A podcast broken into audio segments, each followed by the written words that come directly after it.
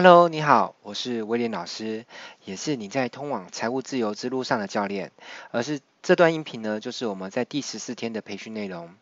在你之前接受过了我们在网络行销心法当中的流量名单以及转化之后呢，相信你对网络行销的心法已经扎下了良好的根基。接下来我要传授给你的是我综合了我对网络营销研究了十多年来的心血结晶，也可以说是集我对于网络行销的学习实践领悟之大成。在创作出这段培训内容之前呢，我一直在思考，在谈网络行销的心法的老师呢，跟培训都很多，他们也都提出了很多很棒的观念。但是如果有个心法，它可以总结所有的心法，并且能够用这个心法去贯通其他所有的心法，那会是什么呢？那这件事情我思考了很久哦。那最后我终于得到一个答案，而且这个答案有可能会让很多人跌破眼镜。这个答案就是来自于中国古老的智慧，也就是太极。是的，你没有听错，网络行销那样感觉是很新啊，科技的一些东西，但怎么会它的终极的核心的奥义呢？是古老的太极思维。在这里呢，请让我继续往下解释下去，好，也许你就能够慢慢的领略了。好，那我会把网络行销之太极心法呢，分成几句话来解释哦。首先，在解释太极之前呢，呃，请允许我先借用老子《道德经》当中的一段话，作为太极心法的开场签导。好。毕竟太极是一个存在，而存在之前呢，必须有什么事情来促使这个存在的发生，而这正是我所需要解释的部分。老子说：“道生一，一生二，二生三，三生万物。”而这句话原始的真正含义呢，我在这里先不去探讨，因为如果你想要认真的去探讨这段事情的含义的话，几乎又是另外一本书的篇幅了。那呃，有兴趣的就可以自己上网查或去找相关的书籍哦。呃，我在这里只是觉得这刚好可以拿来解释网络行销。呃，顺便顺便一提，呃，威廉老师对于研读老子的经典其实一直都很有兴趣。好，那首先我们先来讨论什么是道。呃。道呢，在我的理解里面，世间上有许多的法则跟定律，比如说地心引力定律啦、热胀冷缩定律啦、业力法则啦。那行销学上面有所谓的四 P 理论、钟摆效应，经济学上面有所谓的边际效应等等的。那这一切的法则跟定律的总结呢，我们就可以用一个词来代替它，这个词就是道，也就是道是所有的宇宙当中万物的一些法则的一个总称就对了。好，那。不论是一个人或是一个团队呢，他都可以借由对道的理解与运用呢，去产生出一个产品，或者是商业模式，或者是一家公司。那这样子就就是所谓的道生一哦，就是由你对一些法则的理解当中去创作出一个创意或是一个商业模式。好，那接着我们再来解释什么叫一生二哦。呃，如果你看过太极的图，我相信大部分人都看过太极图，对不对？就是。就是一边黑一边白就对。那如果你看过太极的图，你就会知道太极的图当中呢，有黑与白的部分，那又称之为阴阳哦。那在网络行销学的架构当中呢，我借用太极图当中黑色的区块，把它代表是实体的线下的，而白色区块呢，则代表了虚拟的，也就是线上的。那这两者呢，可以彼此交互作用，互相作为对方的起点与终点。并且循环生生不息。那就像这几年来被大家广泛所讨论的 O2O，也就是 Online to Offline。其实在我看起来呢，也可以用太极来做诠释。实体可以是实体的商品，比如说一支口红、一件衣服；虚拟的可以是虚拟的商品或是一种服务，例如彩妆教学课程啊，呃，穿搭教学课程，或是一个可以模拟客户用了某种口红，或是穿了某件衣服之后效果的画面的一个 APP 或者是网站服务。好，那以线上或线下来说呢，可以说线上代表着网站、网络商店、网络平台、APP、线上活动等等，而线下则可以说是门市、呃店面，或者是展览会，或是策划出来的某个实体活动，或是实体世界当中呢，某些特定族群会出没的地方。好，接着让我们再来讨论二生三八。不论虚拟或者是实体，线上或是线下，都可以有三种衍生的关联应用，也就是前面所说的流量转化与名单。是的，网络上有网网络上的流量，那实体世界也会有实体世界的流量哦。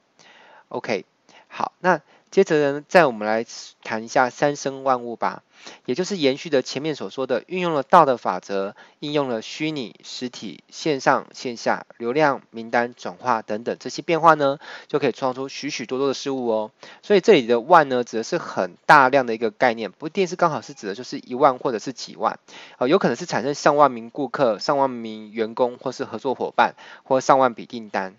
好，那解释完太极生成的前导。之后，也就是更让你知道说太极是怎么产生的。接着，我再要来讲说，我对于太极这个概念要如何运用在网络上的几个思维。首先，我要送给你的第一段话呢，是太极心法口诀当中的第一句话。这句话叫做“以虚代实，以实养虚”。好，我再说一遍，这句话叫做“以虚代实，以实养虚”。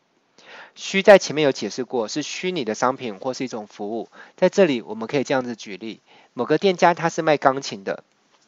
但是呢，为了让更多人可以买他的钢琴呢，所以他就开了一个如何弹钢琴的课程。这样就会有人一开始没有买钢琴，但是在来上了钢琴课之后呢，过一阵子如果会想要买钢琴的话，呃，这样就可以比较方便在家里随时随地练习嘛。那就会跟这个呃卖钢琴的教室去买钢琴。再举例，卖烘焙机器的公司呢，它也可以开烘焙教学课程，这样就会有人来上课之后呢，觉得这个厂牌的烘焙机很好用，于是呢就订购这家公司的烘焙机器。不论你现在卖的是什么样的产品，我都会鼓励你一定要去产生出课程这个东西，因为课程有很多的好处哦。第一，它的客单价很弹性，万一你的实体产品太贵了，哦，让人不容易一下就掏出这么多钱来买的话，他可以先买你的课程作为体验，一旦他上过你的课程，他就成为你的名单了，你可以持续的跟他保持联系，总有一天呢，他会跟你买实体产品的。除了这个好处之外呢，课程还有另外一个好处，就是让你的身份呢，从推销员变得是顾客的老师。自古以来，不论是东方或西方文明，都有尊师重道的习性。因此，当你成为顾客的老师的时候呢，他就会更容易接受你所推荐的产品，而且是用一种比较好的态度去跟你互动，也比较不会乱杀价哦。而虚的部分，除了是课程之外呢，也可以是一种服务。例如，原本是卖影印机的，或是卖饮水机的，由于用买的方式呢，单价比较高，又有维修与折旧的顾虑，所以干脆用租的好了。那这可以让企业呢，用租的方式把机器租回去哦。好，那在众多的虚拟商品当中呢，我特别推荐一种东西。非常鼓励各位同学们，你们都去产生出这样的产品，在你的商品线当中。这个商品叫做资讯型商品。例如说，把你在某个方面的专业知识创作成一个影片或是一份电子书。好，那你不用把电子书这件事情想太复杂，其实你就是把档案存成 PDF 档就可以了。接着，你可以把这个资讯型商品呢拿来送，或是拿来卖都行。资讯型商品有一个特色，就是它的成本呢只有创作时候的成本，之后每卖出一份呢几乎没有追加的成本，因此它的物理成本是非常非常的低的。每卖出一份的金额呢都几乎等于纯利润。由于有着这么高的利润空间呢，那你就可以拿来打广告，对不对？啊，或是透过联盟行销的机制分高额的佣金出去，让很多人帮忙卖你的资讯型商品。当市场上有很多人拿到了你的资讯型商品，不论他们是用买的还是免费取得的，通常这也会带来一个结果，就是你手上会拥有这些人的名单，因为你可以设计一些机制在你的资讯型商品里面，让人点了某个网址之后呢，就到某个页面去留下资料，或是扫描 QR code，也就是二维码，这样就可以获得更多有价值的资讯。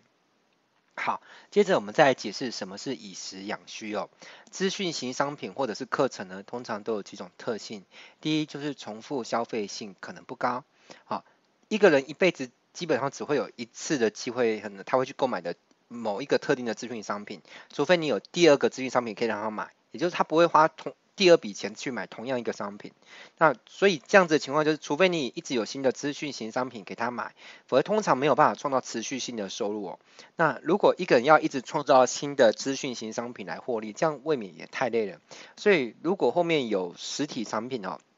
最好是消耗型的实体产品，那么就可以用后续的实体产品的销售利润呢，来去养那个虚拟产品的行销成本。举例来说，如果你卖了一堂教人如何烘焙出好吃蛋糕的教学影片，后续你可以针对这些购买影片的名单族群呢，去贩售一个做蛋糕的时候会用到的食材，可能是比较好的面粉、奶油或者是其他。这样呢，由于你有后续的实体产品的销售利润在做支撑呢，这样你就会有更有本钱去做一些宣传，比如说用脸书广告，或是关键字广告，或是可以发出比较高的联盟行销奖金，然后去宣传你的呃就是资讯型商品。那好的，那当我们了解了太极之始，哦，就是太太极的刚开始是怎么产生的，以及太极心法的第二句之话之后呢，那你可以花时间去好好想一下我今天所带给你的这些思维，因为它是要花蛮多心思去理解的。那呃，欢迎你呃，就是明天呢再来收看我们就是太极心法的第二段，好，也是我们心法奥义的第二篇。那我们明天的培训再见喽。